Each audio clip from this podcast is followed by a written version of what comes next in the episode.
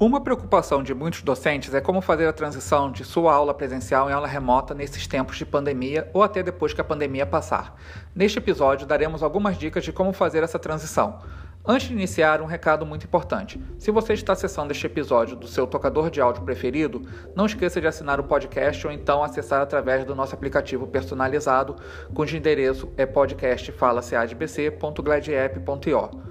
Siga também a coordenação de educação à distância do Instituto Benjamin Constant em nossas mídias sociais. Nosso Instagram é @cead.bc e nosso canal de vídeos é o youtube.com/ceadbc. Eu sou Jorge Oliveira, integrante da coordenação de educação à distância do Instituto Benjamin Constant e seja bem-vindo ou bem-vinda ao Fala CEAD-BC.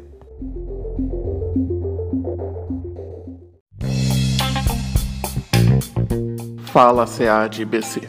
Áudio conhecimento de qualidade. Antes de começar a falar sobre o assunto deste episódio, a CADBC ratifica o entendimento de que ensino remoto e ensino à distância são modalidades diferentes de ensino. Tal fato se dá pelas modalidades terem metodologias diferentes e também pela questão do tempo.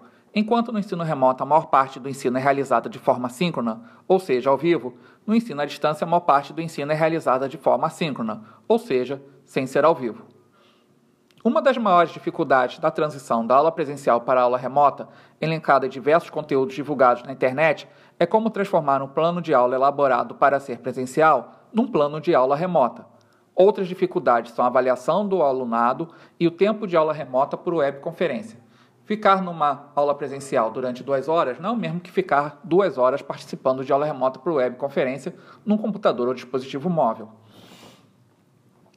Com relação ao plano de aula, uma sugestão que pode ser utilizada é o uso de metodologias ativas, como a sala de aula invertida.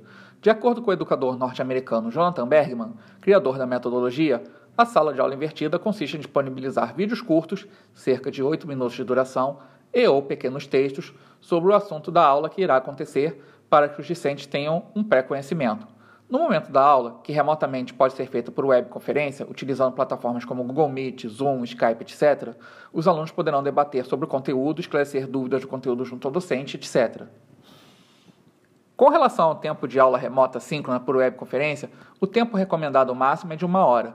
Mais do que isso, o discente se dispersará e com isso não aprenderá durante a aula síncrona, além do que pode prejudicar a visão. Uma pergunta que muitos fazem é com relação à avaliação no ensino remoto.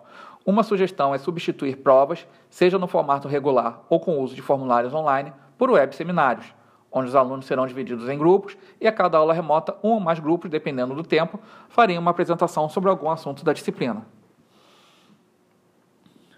Não posso deixar de falar aqui da questão da acessibilidade. No caso do Instituto Benjamin Constant, centro de referência na área da deficiência visual, falarei sobre acessibilidade para alunos com deficiência visual, cegos e baixa visão. Mas não deixe também de realizar acessibilidade desse conteúdo para alunos com outras deficiências, auditiva, intelectual, etc. Mobilidade reduzida, idosos, analfabetos funcionais, entre outros. No caso dos conteúdos pré-aula, se for elaborar vídeos curtos e tiver alunos cegos, por exemplo, não se esqueça de fazer a audiodescrição de seu vídeo e se tiver alunos com baixa visão, não esqueça de colocar legendas no vídeo antes de disponibilizar.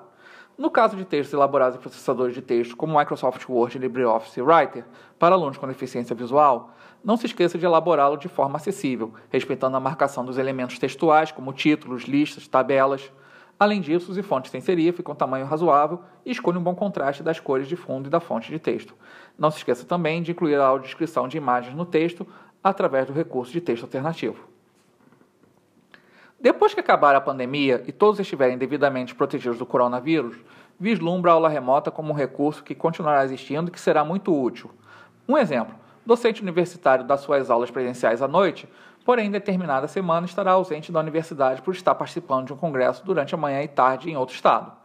Desde que plenamente acordado, planejado e agendado junto com os discentes, o docente, antes da viagem ao congresso, poderá disponibilizar o material da aula daquela semana por e-mail ou outro meio de comunicação para pré-estudo pelos alunos, e no dia de sua aula, fazer uma webconferência para debate sobre o conteúdo da aula disponibilizado e esclarecimento de dúvidas.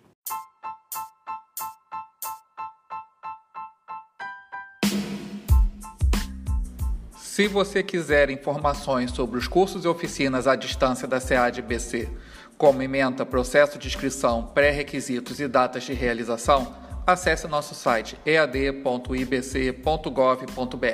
Vamos nessa, um abraço acessível e tchau!